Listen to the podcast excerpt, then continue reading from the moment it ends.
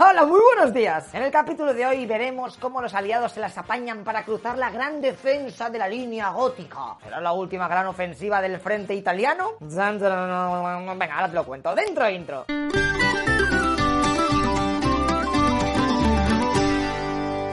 Nos habíamos quedado con las tropas aliadas subiendo la península itálica para encararse a la famosa línea gótica o línea verde, como la renombraron después los alemanes, por si perdían y que no sonase todo tan épico. Ok, las 11 naciones que representaban a los aliados en Italia, porque ahí había un mejunje de la leche, entre brasileños, resistencia griega, franceses, neozelandeses, indios, polacos. No veas el Cristo para entenderse con los idiomas. Y es que te estoy diciendo en serio, ¿eh? era realmente un problema, porque entonces no había Google Translator. Y lo de que todo el mundo supiese inglés, ah, como que hablas de lezo. Bueno, que toda esta gente estaba con Bolonia en el punto de mira. Pillar aquel importante núcleo de comunicaciones les abriría las siguientes conquistas del tirón del norte de Italia. Pero antes de eso, ah, estaba la jodida línea gótica. Y aquí los alemanes no habían escatimado en gastos. Más de 2.300 nidos de ametralladoras, 500 armas antitanque, morteros, cañones, 120 kilómetros de alambre de espino, zanjas antitanque. Madre mía, qué pesadilla de tíos. Si no se quieren rendir, pues que hagan al TF4 y echen la culpa a Telefónica, yo qué sé.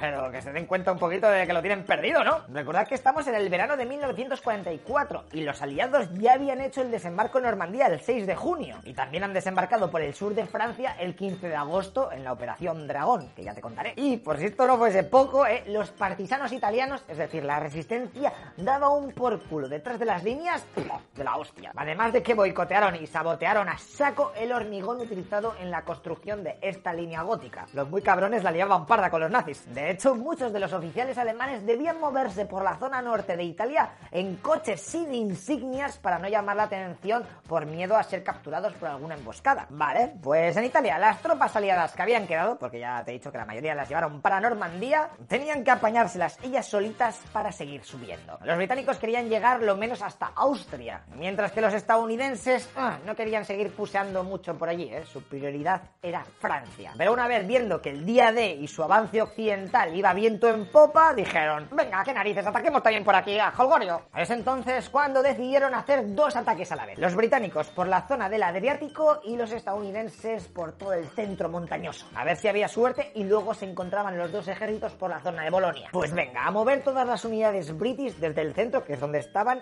hacia el este. Dos semanicas de nada tardaron en prepararse. Y el 25 de agosto del 44 lanzaron el ataque. A ver, te voy a contar lo que pasó. Empecemos por el frente. Este. El de los guiris, este que está al lado del mar. Por allí avanzaron con algunas dificultades hasta que se encontraron con el grueso de las unidades alemanas. Mira, aquí tenemos a San Marino, un país que pese a tener un gobierno fascista, colega de Mussolini, se había declarado neutral. Pero los aliados de todas maneras habían bombardeado el país en el 43. A chuparla, por si acaso. Vale, pues justo delante, a unos pocos kilómetros, tuvo lugar la batalla de Gemano, una especie de mini Monte Cassino en donde los aliados necesitaron 11 asaltos en 9 días para lograr conquistar la población.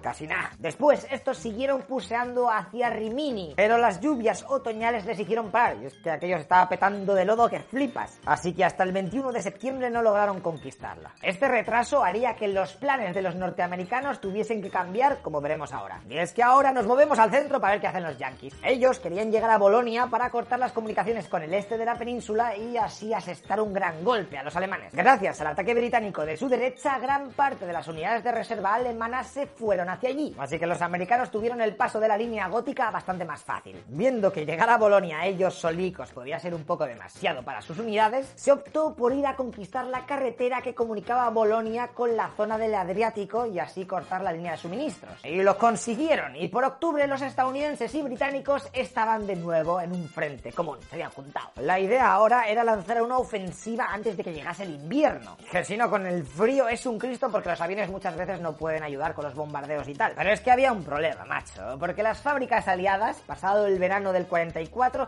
ya estaban fabricando menos munición de artillería, ya que veían que la victoria estaba cerquísima. Así que los soldados que estaban en el frente ya no podían lanzar tantos juguetitos como en los meses de bonanza. Para que tengas una idea de lo que te estoy diciendo, en la última semana de octubre, o sea, siete días, tan solo pudieron lanzar tantos proyectiles de artillería Cancillería como los que tiraban un mes antes en 8 horas.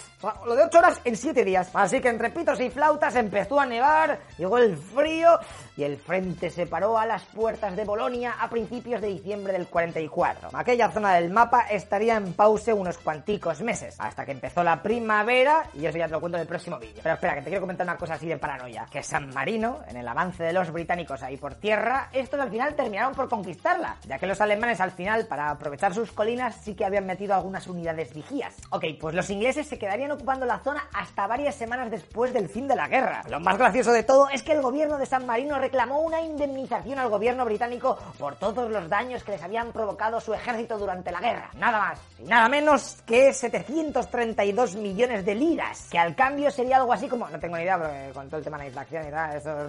Pero vamos, quédate con que los guiris dijeron, no, si quieres algo se lo pides a los alemanes, ¿eh? que ellos fueron los primeros en violar la neutralidad de vuestro país. Y nosotros solo nos hemos visto obligados a contraatacar. Pero mira, de todas maneras me has pillado un buen día. ¿eh? ¿Cuánto has pedido? ¿732 millones? Vale, perfecto. Te voy a dar 32 millones por haberte bombardeado en el 43 y da las gracias. Ah, cheque. Venga, chuparla. Y te digo una cosa, míratelo del nombre, porque San Marino y no tener mar, ¿qué cojones? O sea, vacilando, ¿no? Troleando.